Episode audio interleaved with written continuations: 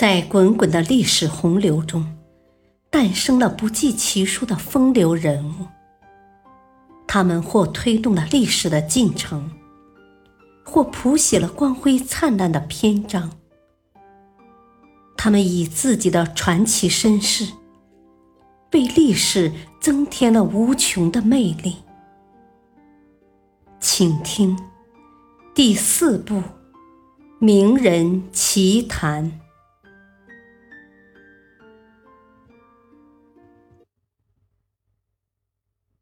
商纣王是暴君吗？提起历史上的暴君，商纣王可谓臭名昭著。无论在神魔小说《封神演义》中，还是后世史籍中，商纣王都一律被定性成凶残暴虐、荒淫无道的典型。商纣王本名叫帝辛，纣是残役损善之意。纣王是后人对他的贬损评价。史书上记载的纣王的罪行有：沉溺酒色、奢靡腐化、残忍暴虐、荼毒四海等等。据说纣王喜欢饮酒。便命人凿地为池，池中注酒，然后同姬妾轻重，在酒池上一边划船一边饮酒。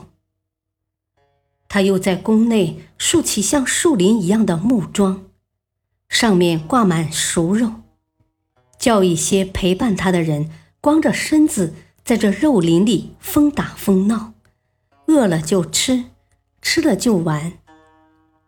他还大兴土木，造了一座露台，地基三里见方，高于百丈，并把搜刮来的金银珠宝和美女们聚集在台上，宴饮狂欢，长达七日七夜，以致君臣妻妾都忘了日夜时辰。据说他行炮烙之行。用炭火把中空的铜柱烧红，然后叫被残杀之人在上面爬行，烙得皮焦肉糊而死。他为了观察正在成长的胎儿，竟残忍地让人剖开孕妇的肚子。他想知道冬天光脚过河的农夫为什么不怕冻，竟叫人砍掉他的双脚。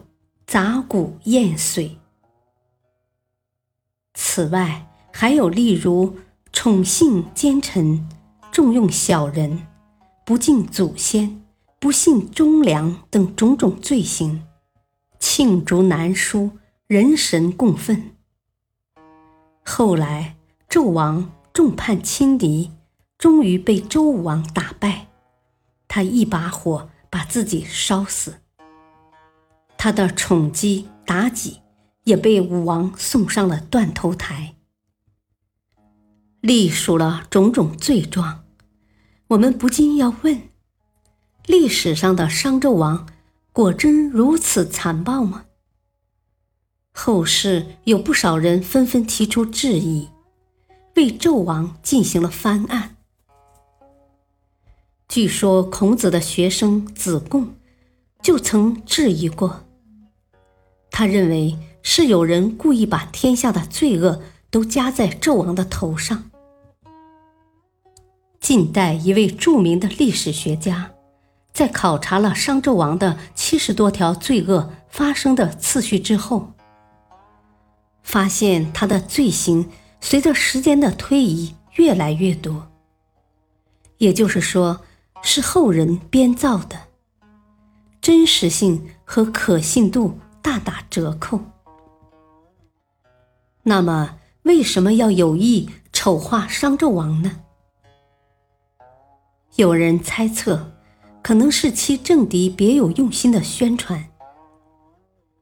奢侈腐化、暴虐荒淫、镇压反叛、剪除异己，这是一切帝王的共性，并非商纣王独有。但这些劣迹为什么表现在商纣王身上就那样骇人听闻、令人发指呢？所以很有可能是他的政敌在搞丑化宣传。胜者亡，败者寇，历史都是成功者撰写的。改朝换代的帝王们，利用文人们为了自身的利益，打着正义和礼法的旗号，往往随意抹黑前朝的统治和统治者，因而暴君的烙印就很可能是此种情况下的产物。而且，翻案者中有人提出，绝大多数史籍都刻意抹杀了。商纣王的历史功绩。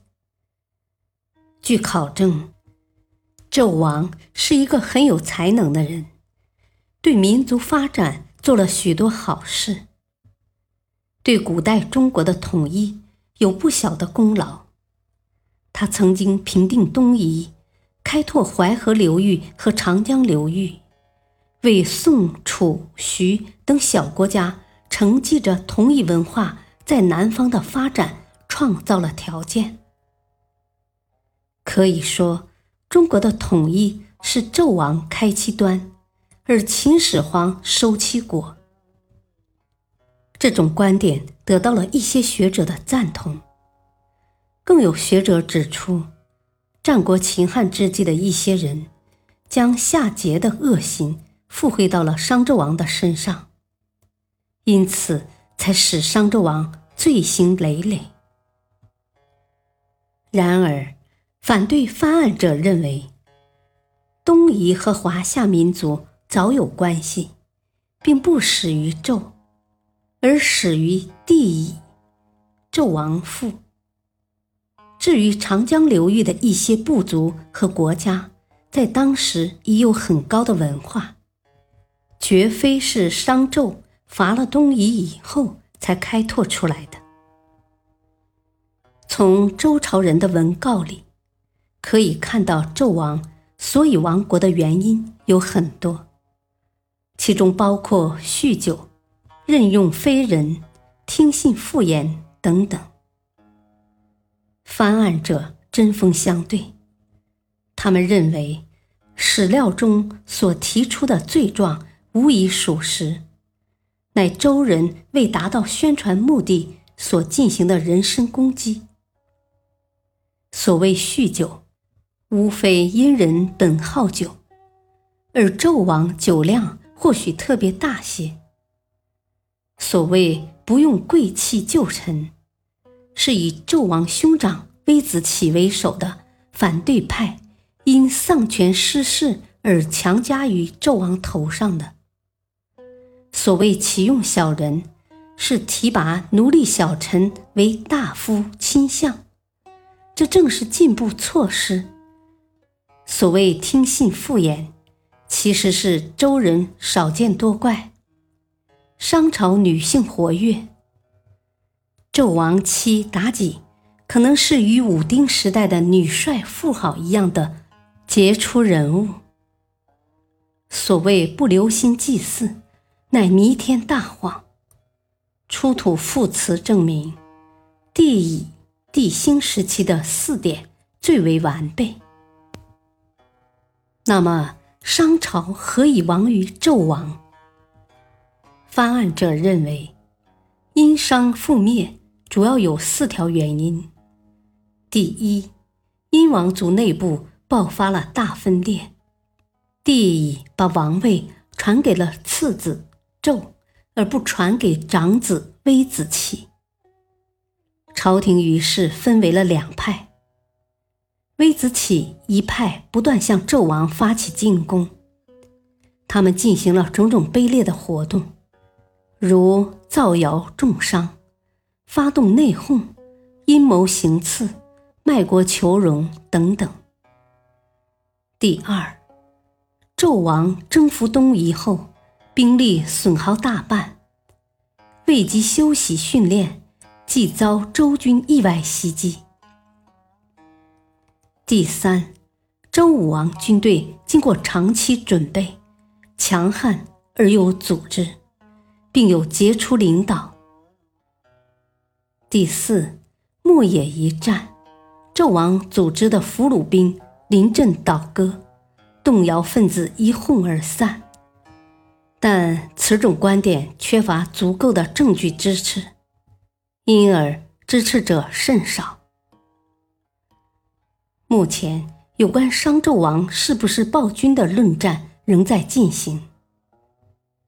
看来，要解决数千年的悬案，只有对当时的社会状况做进一步研究，对史料详加考定，才能做出更符合史实的解释。